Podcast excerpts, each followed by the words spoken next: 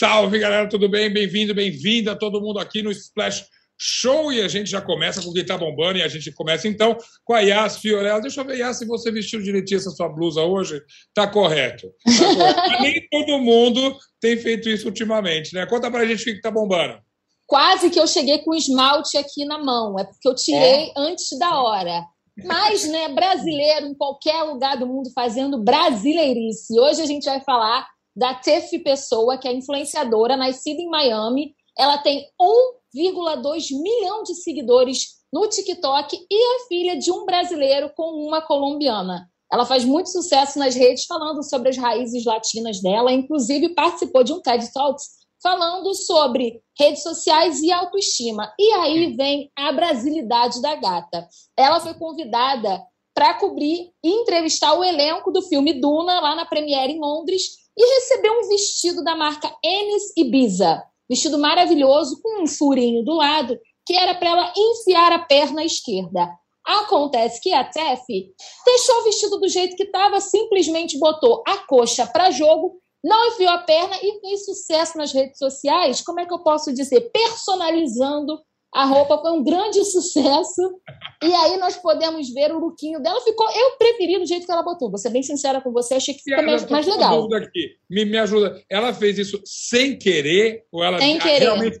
Ah, ela, ela, não é que ela optou por esse look.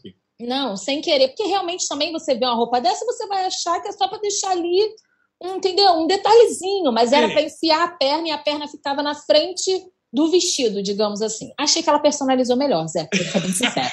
Agora, ela, como uma boa influência, certamente aproveitou isso para ganhar mais seguidores ainda e fazer mais barulho nas redes, não é? Exatamente. Virou meme e ela mesma compartilhou todos os memes, que ela não é boba nem nada, né, filho? O espírito do brasileiro tá ali, ó, vivíssimo nela. Ó, juntou brasileiro com influência e ainda por cima uma potencialidade de meme como essa, só podia estar tá bombando aqui com a gente no UOL. E se tá bombando, tá com a Yas. Então, super obrigado. Ó, Tchau, até amanhã. A gente vai estar falando amanhã. Beijo, Yas. Olha, vamos lá. Seguindo, então, começando o nosso Splash Show agora, começando de fato. Primeiro é que tá bombando, mas hoje a gente tem finalmente a estreia de Duna com vários comentários e até entrevista com o elenco aqui para você. A gente vai comentar, claro, da volta de Succession, que eu ainda não vi, mas tô louco para saber. A Liza vai contar tudo para a gente como é que tá. Vamos ter todo o bastidor da história real que inspirou a série de sucesso Made da Netflix e também, claro, todas as novidades da Fazenda, Nova Roça, Novo Fazendeiro, com a Ju Nogueira daqui a pouquinho. Mas antes, então vamos lá. É um dos filmes mais esperados do ano, não só por mim e por você que está acompanhando a gente, mas pelo próprio Roberto Sadovski. Ou estou exagerando, Sadovski? Fala, Zeca.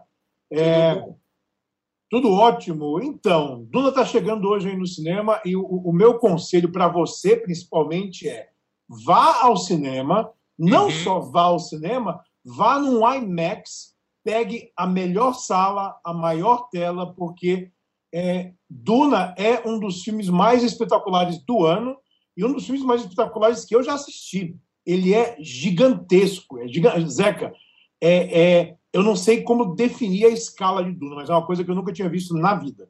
Uau, Sadal, estou vendo você falar de boca cheia aí. E essa grandiosidade, você, por enquanto, só destacou essa, essa questão. Vá ver numa tela grande, é muito bonito. Mas ele, além, certamente, uma plasticidade absurda, porque só pelo trailer que eu vi, inclusive na minha reestreia na sala de cinema, quando eu fui ver o 007, mas fora essa plasticidade toda, você acha que eu, então, será o meu segundo filme depois de um ano e meio? Serei recompensado com uma história interessante? Vai sem medo que você vai ser recompensado. Tem um porém aí. O hum. porém é que é também uma experiência um pouco frustrante assistir Duna no cinema agora. Porque o, o livro do Frank Herbert, né, que foi lançado lá em 65, é, um, é uma bíblia, é um livrão enorme assim. E o Denis Villeneuve, é, ele achou por bem, e foi muito inteligente nisso, dividir a história em, em duas histórias, né? Dois filmes. Então, ele, ele colocou toda a energia dele para fazer esse filme que cobre a primeira metade do livro, para poder Sim. mostrar a construção desse mundo, quem são os personagens e armar a trama, para a gente ver é, é, essa conclusão toda né, no clímax, que seria na parte 2. A pegadinha é que a parte 2 não tá, não tem sinal verde do estúdio para fazer ainda, não. Não tem Bom, data para filmar, não tem data de estreia, não tem nada. Isso que eu perguntar de uma má notícia podia ser uma boa, já que o filme parece que é super bem-vindo, então, mas não tem nada confirmado. Não é possível que um investimento desse tamanho eles já não estivessem prevendo, pelo menos, essa parte 2. Nada. É um risco que o, o Villeneuve, inclusive, ele comentou comigo, né? Que ele falou: é, o, o estúdio gosta do filme, todo mundo está gostando, a resposta está boa, e ele está muito otimista de que isso vai acontecer cedo ou tarde. Eu acho que eles vão Sim. liberar essa segunda parte, mas é um pouco frustrante, porque eu lembro que quando saiu O Senhor dos Anéis, é, eles anunciaram os três filmes, né? Tá aqui, pá. O negócio aqui é muito caro, Zé. É um investimento é. muito caro. Só esse Duna custou quase 170 milhões de dólares. Olha, então... e você, imagina, assim, é absurdo. Agora, você sabe, e claro, entende desses meandros muito mais do que eu, mas você vê, quando, como aconteceu com Pantera Negra, que esperou o primeiro ser sucesso para então anunciar o segundo, idem Mulher Maravilha, talvez esse seja o novo modus operandi de Hollywood e Duna não vai escapar disso, né? É um investimento muito alto, sabe? É muita grana. E assim, Duna não é como Star Wars, que é mega popular, não é como uhum. Senhor dos uhum. Anéis que é o livro mais vendido da história, sabe? Não é como Marvel, que tem esse universo todo conectado. É um livro muito mais denso, é um livro muito, muito menos é, é, eufórico, né? Ele é muito mais surpreendente no silêncio do que aquela euforia de todo mundo gritar e aplaudir. Mas Sim. é uma experiência, assim, de tirar o chapéu. Então vamos lá, vou apostar nisso também, porque eu confio em você. Agora, Sadam, você jogou muito ampassando a conversa. Ah, inclusive, ele, o Fernando me, me, contou, não sei o quê. Fala, abre, abre o jogo. Você entrevistou o diretor, você entrevistou o elenco e foi uma boa entrevista. Foi um bom papo, eles estavam no Festival de Veneza, então foi, foi aquela coisa engraçada, né? Eu acordando aqui duas horas da manhã para poder pegar o fuso horário e papiar com eles. Então, falei lá com, com o Javier Bardem, com o Josh Brolin e com o Denis Villeneuve também. Bom, e eu tenho certeza que você separou um trechinho dessa entrevista para a gente assistir agora. Vamos lá? Vamos embora. It's been a while, Josh, since Men in Black 3 here in Rio. That's wow. I enjoyed my time there. I loved it there. It was fun. Yeah. So, uh, what's the island off Rio that has all the bird shit on it? Well, the there's a rock by on, on oh, outside of Rio. it's the sugar Pão de açúcar. There we go. It's not sugar. It's bird poop. All the sugar. my uh, my uh, uh, initial thought was to shoot both movies together to make a huge movie. Yeah. But the thing is that uh, uh that idea was too expensive, and uh, I think that it was people, the, the, the everybody felt more comfortable with me doing one, first one and see what will happen with it which I agree with the the gamble. I mean, it's a eh, there was something for me kind of a, exciting to think that the movie uh, needed to be good enough uh, in order to add a second part. Saying so, when I made the first one, I gave everything.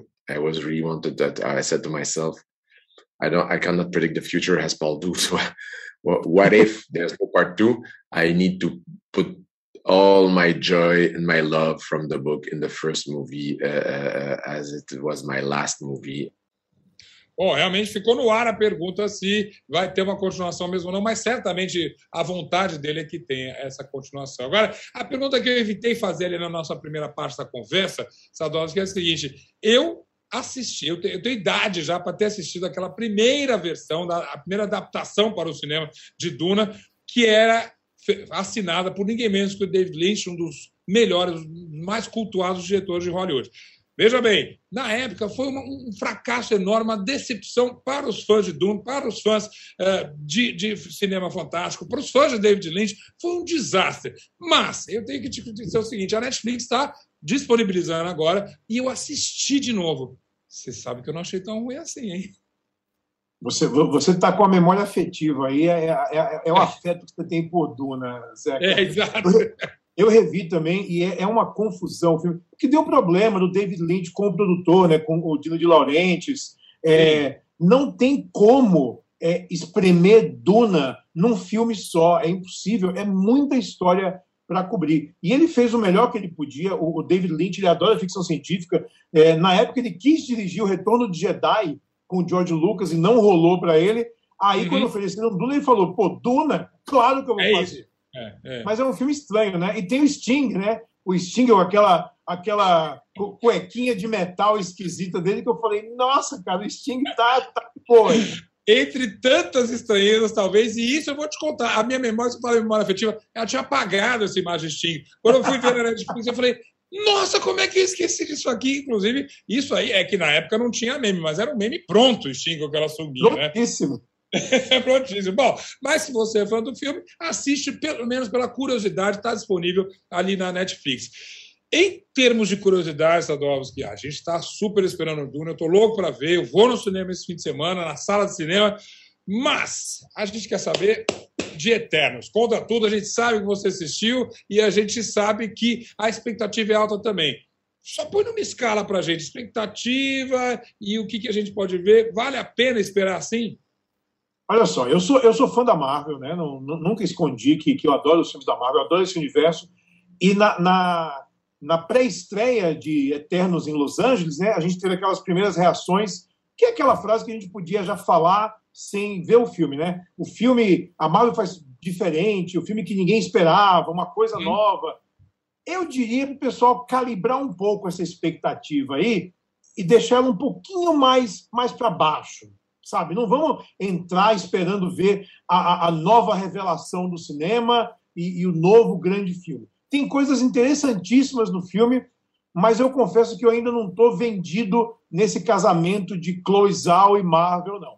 Pois é, justamente a Zhao, super hypada, vencedora de Oscar, uma diretora que a gente pode falar de alternativa tinha, tem uma expectativa muito grande. Essa que deve ser calibrada ali. Senão, ou, ou você diria, também sem contar nada, a gente sabe que, tem, sabe que a gente, você está acompanhando, a gente trabalha com embargos aqui, não pode falar, só vai poder falar semana que vem. Mas, em termos de, de fato, ter uma marca pessoal da Chloe, isso será que ela aparece no filme, não?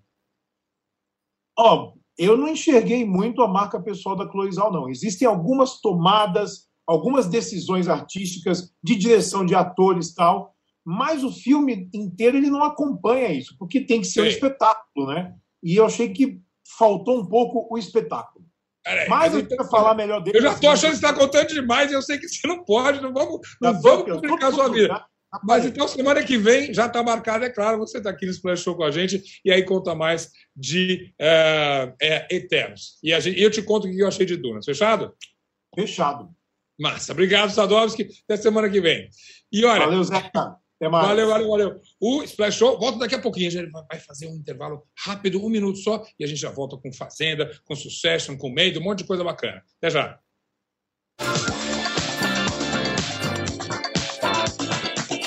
Você quer fazer um churrasco no domingão, mas tem dúvidas do que fazer e como fazer? Então cola aqui no Vai Ter Churrasco que euzinho, Bruno Salomão, vou te ensinar tudo para descomplicar o seu churrasco. Tá duvidando, demônio? Duvide de mim não. Eu tiro as dúvidas que pintam por aí. Carne de sol, carne seca e charque são a mesma coisa? Não, não são, gente. Vou atrás de verdades e mentiras sobre esse evento tão democrático e saboroso. Verdade ou mentira? Costela bovina só pode ser feita ou no fogo de chão ou durante muitas horas no forno? De jeito nenhum, gente. Costela bovina pode ser feita aonde você quiser e de vez em quando ataco até de sete.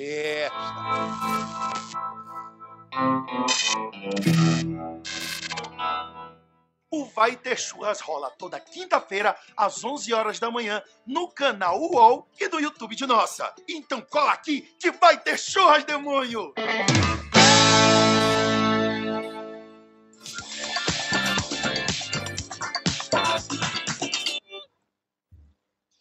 De volta com o Splash Show e direto para falar com a Ju Cassini sobre uma das séries que eu já postei lá atrás no Cantinho do Zé, que, claro, é um sucesso enorme e é super envolvente. Acabei de assistir mais um episódio no avião, vindo de Porto Alegre para São Paulo, mas essa viagem eu conto daqui a pouquinho com a minha querida Ju Nogueira. Ju Cassini, essa história da Maid, que já é muito boa, ela é então uma história real. O que, que tem de bastidor aí que você pode contar para gente? Sim, com certeza. A série já tá fazendo sucesso há bastante tempo na Netflix, né? Tá no top 5. E foi um pouquinho ofuscada por causa de Round 6, mas tá aí sendo super assistida. E ela é baseada em uma história real e é bem angustiante, inclusive, né? A maioria dessas séries de drama são um pouco angustiantes para a gente assistir, mas ela é baseada em um livro que foi best-seller em 2019, escrito pela Stephanie Land. O livro chama Trabalho Duro, Salário Baixo e a Força de uma Mãe para Sobreviver. E basicamente é a história da Stephanie, né, que ela teve que fugir de um relacionamento abusivo e ela saiu no meio da noite de casa com a filha dela. Ela estava praticamente sem dinheiro e ela teve que lutar por vários anos para poder sustentar ela e a filha em vários abrigos que ela foi passando durante todos esses anos também, né? E também mostra muito a burocracia do governo para ela conseguir é, os direitos dela, né? Uma moradia, um salário também, um trabalho digno. E eu acho que o que pega bastante é essa burocracia mesmo, né? Mostra ela tendo que assinar um monte de papéis e tendo que comprovar que ela consegue, né, prover para a filha dela e que o relacionamento dela realmente era abusivo. É, agora o que é mais interessante é que sendo uma história real, imagina, ela já é forte, mas ela funciona para o livro. Quando você transforma ela numa série, você tem que estar preocupado com outras coisas, com um gancho, com um suspense, com uma coisa. Quem assiste os dois primeiros episódios, então, acha que o mundo não tem solução e que vai acabar e que ela né, tá fadada ali ao sucesso. O, o, é sem dar muito spoiler, o livro provavelmente, e você até já falou sem querer, é a luta para ela conseguir é, criar a filha é, isso aí aconteceu, apesar de todos os problemas. Como é que a adaptação foi feita? Faltou muita coisa? Ou melhor, mudou muita coisa, Ju? Então, uma, uma das. É, o que a Stephanie requeriu, né, quando fizeram a adaptação, é que não fosse a história literal dela. Ela queria que hum. fosse inspirada nas vivências dela. Então, algumas coisas mudaram, acrescentaram alguns personagens, mas eu acho que a principal diferença é que na série mostra bastante a vida familiar dela, né? A relação dela com a mãe, com um padrasto ali. E no livro isso não é muito citado. É, eles aparecem de vez em quando, assim como o marido dela. Ele aparece às vezes no livro para mostrar quando ele estava visitando a filha, mas na série ele aparece bem mais. Então tem esses relacionamentos e também tem uma personagem nova, né, que é a Regina, que é uma das patroas dela na série. E no livro isso quase não é mencionado, na verdade ela não existiu, porque é. a Stephanie em si, né, ela, ela passou por várias famílias, ela trabalhou para várias famílias, mas ela não teve uma relação muito próxima com nenhuma das patroas, como é, é. relatado é. na série. A Regina aparece no primeiro episódio, você acha que ela não vai voltar e depois ela vira de fato uma personagem, mas eu imagino que deve ser de um conjunto ali de várias uh, mulheres que contrataram contrataram, várias patroas contrataram o trabalho uh, da, da, da ali e juntou naquele personagem. Agora, uma curiosidade bacana, é, mãe e filha na série, você falou que a mãe não é tão presente no livro, mas a mãe no Sim. filme, na série, é muito presente, com essa curiosidade maravilhosa. É a mãe da atriz mesmo ali, a grande Andy McDowell.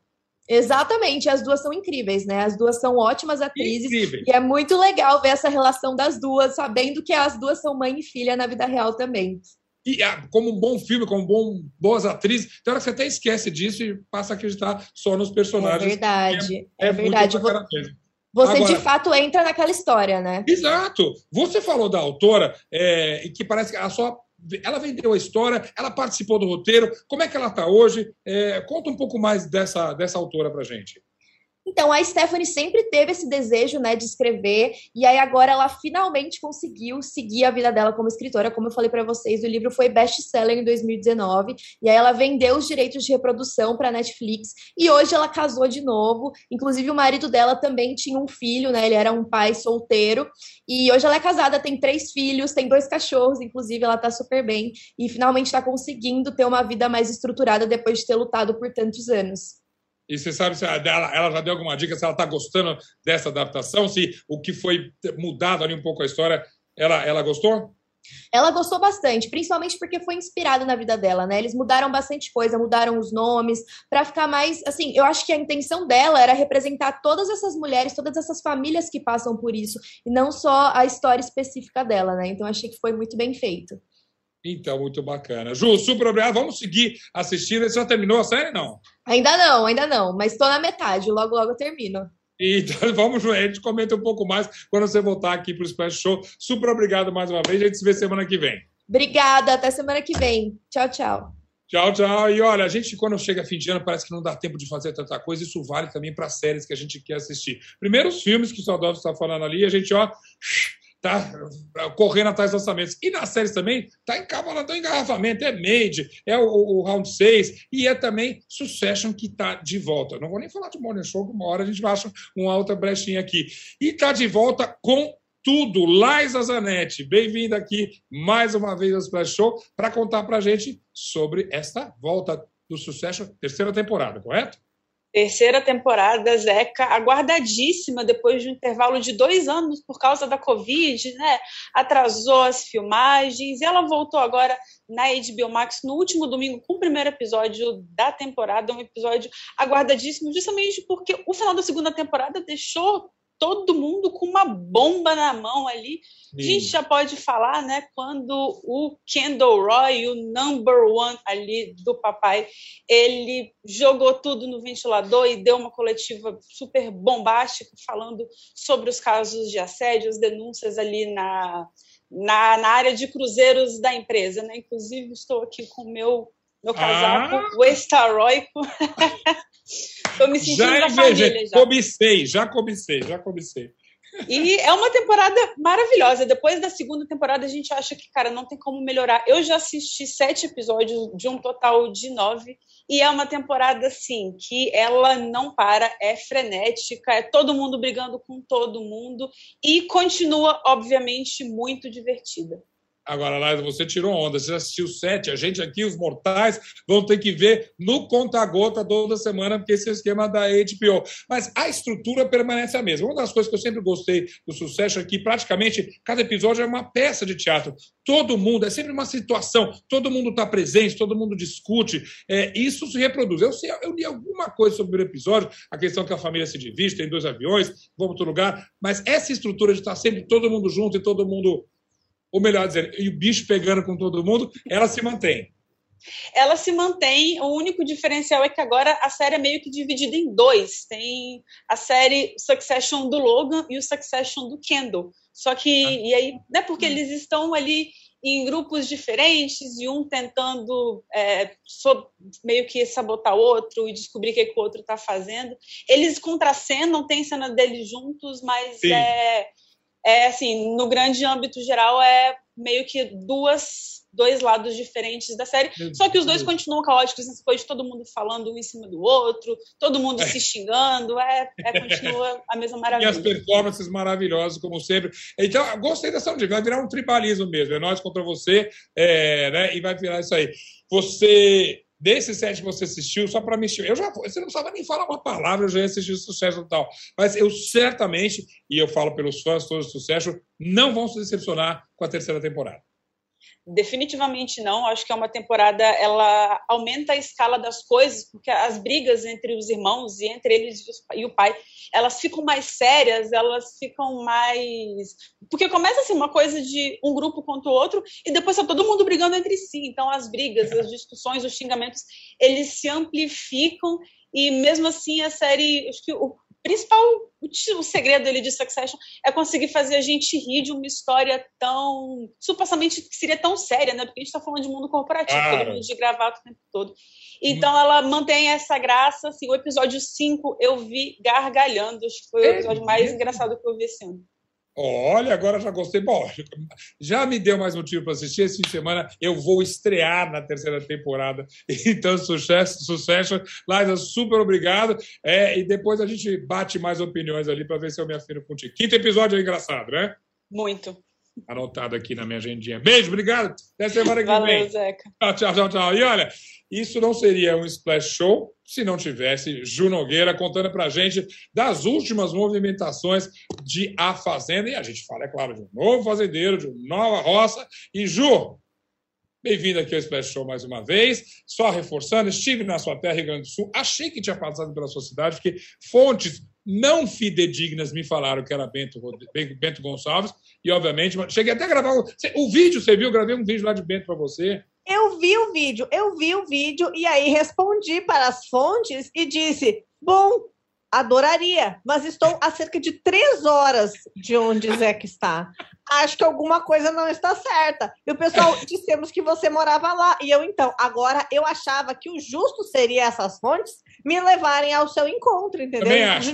Também acho. Vamos articular isso nos bastidores, Ju. Muito bem, acho muito bem. Justo, acho justo. Falando em bastidores, como é que são os bastidores da nossa fazenda? Primeiro, biofazendeiro. Será que vai ser um bom fazendeiro?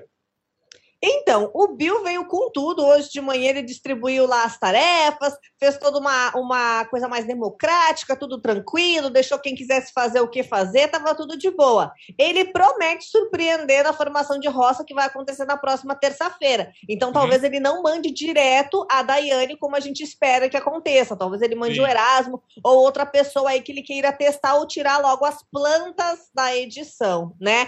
Hoje à noite tem roça que a Valentina, o Gui Araújo e a Lari Botino disputam aí a preferência do público. A enquete do UOL diz que Lari Botino deixa a Fazenda nessa noite com cerca aí de quase 17% dos votos. Então, pelo visto, Lari Botino vai deixar o reality show e não vai deixar saudades. É, isso já é até esperado ali, nem, nem no público e nem nos participantes da casa também, né? Ali não. Nada. Nem um pouco, nem um pouco, não faz diferença alguma. Mas você chamaria ela de planta também, não? É planta, é uma É planta. assim, é, é- é pior do que planta, né? A- O que está circulando aí nas redes sociais é que a Fazenda 13, na verdade, ela tá virando uma grande estufa. Essa piada é sua, Tanta é boa. planta que tem. É, é boa. o viver ali muito bem. Agora, não que alguns participantes não criem histórias mirabolantes para si mesmo. Aliás, esse lance do próprio Gui com a Jade Picon, que coisa extrema. Vem cá, Gente, destrincha isso pra gente. Vamos do começo.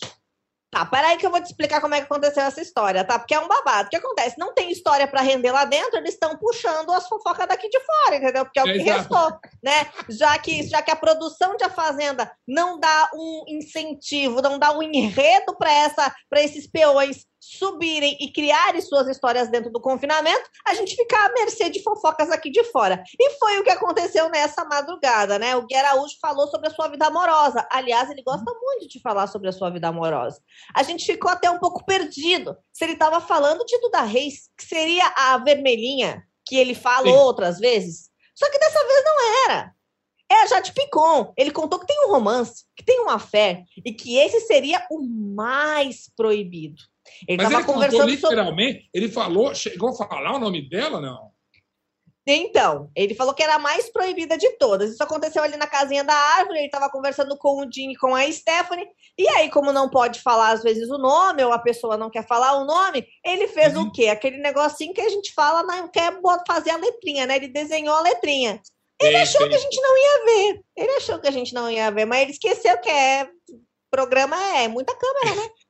É, 24 horas está lá. E eu imagino que a própria Jade já, já se manifestou, porque isso, para virar, para virar um tá bombando daqui a pouco, não custa, né? Porque um suposto romance entre Gui e Jade. Hum, ela Então, respondeu? Só que a situação é. Não, é- Jade Picon não é o tipo de pessoa que se pronuncia em polêmicas, não, tá? Geralmente ela fica em silêncio, não fala a respeito, finge que nada aconteceu, porque ela sabe que 48 horas ninguém mais vai estar falando disso. Então ela finge demência, deixa pra lá, finge que nada aconteceu, né? E deixa essa história pra lá. A grande questão é da, da- repercussão do caso, por ela ser muito. por- ela é irmã do Léo Picon, que Sim. é muito amigo de Gui Araújo. Então Sim. as pessoas acharam esquisita essa situação, puxaram fotos deles em Noronha, sendo que em Noronha Jade estaria com o ex-namorado dela, que é João Guilherme. Aí as pessoas questionam: será que houve uma traição com João Guilherme, de Jade Sim. Picon e Gui Araújo? Por que Sim. seria tão proibido? Então são lacunas de uma fofoca que ainda precisam ser preenchidas. Ô, Ju, isso vai render ainda, eu tenho certeza. Mas olha, neste momento, está rendendo. Você falou de situação esquisita. Tem uma punição esquisita na Fazenda da semana. Os peões estão sem comer carne porque dois- 48 horas, é isso?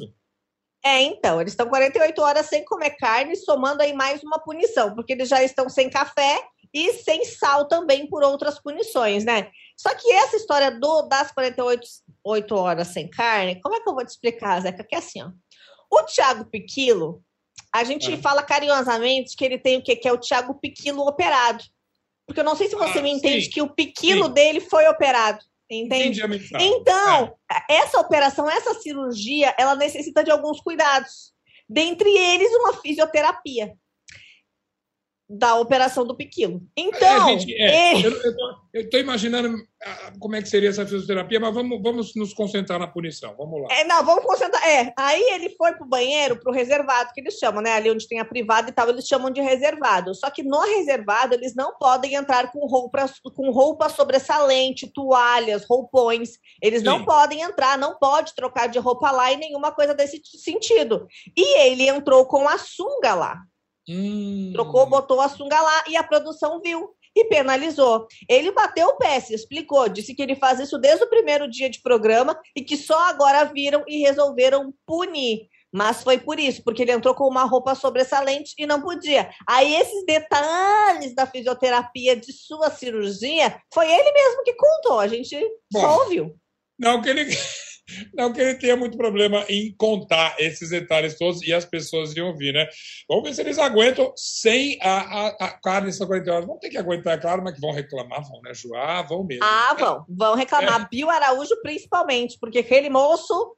Ele gosta de comer, meu Jesus. É carnívoro, é carnívoro. Bom, mas vamos seguindo aí tudo. E claro, você segue acompanhando e você segue aqui com a gente no Splash Show. Ju Nogueira, brigadíssimo mais uma vez. Próxima Obrigada vez eu vou você. de festa, tá? Vamos combinar? Fechado, já, já quero, me chama que eu vou. Tá bom.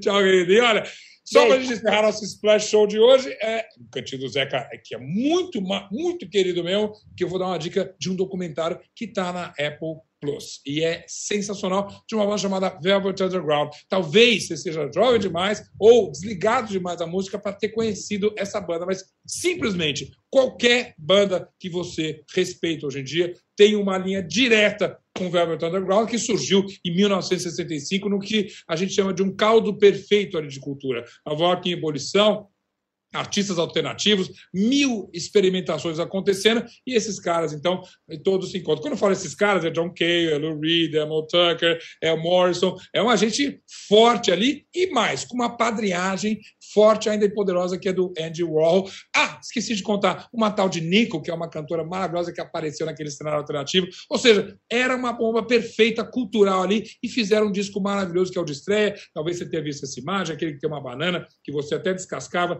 era bolada pelo Andy Warhol. Bom, muito bem, já era uma história fascinante, mas aí chega um diretor de mão cheia e faz um documentário impecável. Estou falando do Todd Haynes, que é alguém que você conhece talvez de hits alternativos, já falo de um deles, mas também ele é o diretor de Carol, que até foi concorreu várias, em várias categorias do Oscar recentemente, se não me engano, em 2015, super, super apaixonado, e mais, ele tem tudo a ver com música, porque ele já fez aquele Velvet Goldmine, que era meio um filme inspirado no Bowie, no Iggy Pop, no glam rock dos anos 70, agora ele voltou mais ainda para os anos 60. Mas sabe como é que ele começou a carreira? Com um documentário chamado... É a história de Karen Carpenter, Superstar, que era todo feito com bonecas Barbie. Isso é um filme até proibido hoje em dia, não vamos nem falar. Se você quer mergulhar nesse brilhantismo do Todd vai lá, Apple Plus, e você vai no Velvet Underground, chama só isso, é o nome da banda, não precisa dizer mais nada, depoimentos incríveis e fotos inacreditáveis, raras que eu nunca tinha visto. Fã de música, fã de série, fã de documentário, tá aí. Essa é a minha dica para você do Cantinho do Zeca. Mas só amanhã no nosso Splash Show, que eu conto com você a partir da uma da tarde. Até lá!